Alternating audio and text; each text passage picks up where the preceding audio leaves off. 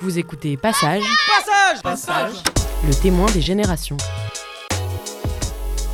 Épisode 7 De la vache à la glace. Moi c'est Christophe, euh, bienvenue dans mon petit univers euh, à Broxelles. Petite exploitation euh, familiale que j'ai repris en 2006 avec 7 hectares, essentiellement des fruits rouges et un petit peu de prairies, donc en conversion agriculture biologique depuis 2018.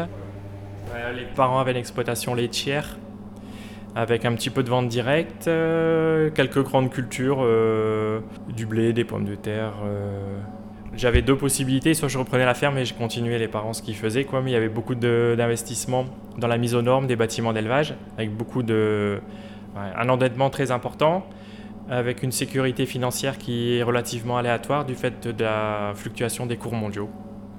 Et du coup, euh, je me voyais aussi me renfermer sur moi-même, le fait de rester agriculture, agriculture euh, pure et vendre à des grands à circuit long. Et comme j'aimais bien le contact, j'aimais bien un peu la cuisine, tout ça, euh, une multitude de choses qui ont fait que bah, j'ai repris qu'une partie de la ferme et j'ai fait le labo pour pouvoir, euh, produire, transformer, vendre. Quand j'ai fait mon choix, euh, mes sœurs, ils respectent, ils m'ont pas jugé en bien ou en mal. Ils ont respecté ce que je faisais, comme ma maman. Eliane Drieux, j'ai 72 ans. Il y a 51 ans, on a repris la ferme ici. On travaillait ensemble à deux avec euh, mon mari, Jean-Pierre. La ferme euh, des parents de Jean-Pierre, qui ont repris à leurs parents. 35 hectares, euh, la ferme moyenne. J'étais passionnée de l'élevage. Même les vaches, elles ne voulaient pas monter dans les camions. Alors ça veut dire beaucoup de choses. Moi, je leur parlais. Hein. Je faisais des photos de, tous les faux génisses que j'avais avec leur nom et tout, voilà. Tu pleures? C'est non, on est attaché à ces animaux. Euh. C'est normal. Hein. Euh, comme les animaux de... on est traités comme des animaux domestiques. Il faut laisser faire. Euh. C'était à lui à décider. Mais il n'a pas voulu continuer l'élevage. Et il s'est orienté tout à fait différemment de nous. Moi, mon père, il a trop rien dit, mais ça devait être un peu déçu, je crois. Le fait que je continue qu'une partie de la ferme. Euh, c'est un peu l'ancienne génération plus ancienne aussi. Du coup, il comprenait pas trop, quoi. Puis petit à petit, il commençait à s'intéresser à ce que je faisais. Et puis il m'encourageait, quoi.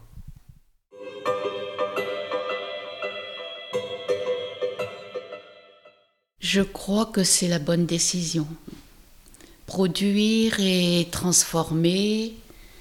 Et Christophe, il fait ça avec beaucoup de passion, toujours progresser. Euh, il va y arriver. On est toujours fiers de ses enfants de toute façon. Hein. Et quand ils arrivent, euh, on est récompensé. Je suis issu de la terre, j'ai toujours été passionné par, euh, par le plein air, voir pousser les plantes, c'est magnifique on était souvent avec les parents, on était souvent dans les champs. Du coup, euh, la nature, tout ça, c'était quelque chose que j'aimais bien. L'autonomie, euh, le fait de ne pas avoir de patron, le fait d'être euh, en plein air aussi. La cuisine, bon, on en faisait étant petit avec les parents.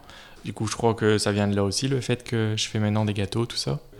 Voir récolter ces fruits, c'est super. Après, si on peut les sublimer, entre guillemets, les transformer en sorbet, c'est magnifique, quoi en les faisant en gâteau glacé, euh, bah, tu fais partager un peu ton savoir-faire et tout ton amour que tu as mis dans les préparations euh, euh, autour d'un buffet, d'une communion. donc je trouve que, bah, je sais tu peux pas plus, plus belle récompense. J'ai pas de...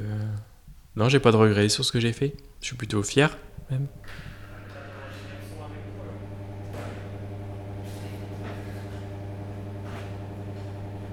Je produis les fruits d'une qualité pas dire exceptionnel parce que je vais pas me vanter, mais d'une très bonne qualité. Et après, je dois les mettre en valeur pour pouvoir les vendre aux consommateurs. Donc, euh, en faisant du sorbet euh, sans eau, euh, c'est parce que je veux que les gens, quand ils goûtent, ils disent Ah ouais, on a l'impression qu'on cueille une fraise. même si on mange un sorbet au mois de décembre à la fraise, on a l'impression qu'on vient de cueillir une fraise dans le champ. Parce que justement, il n'y a pas d'eau, c'est très concentré en parfum, c'est des variétés très parfumées. Je cherche la... J'ai toujours cherché la qualité plutôt que la quantité.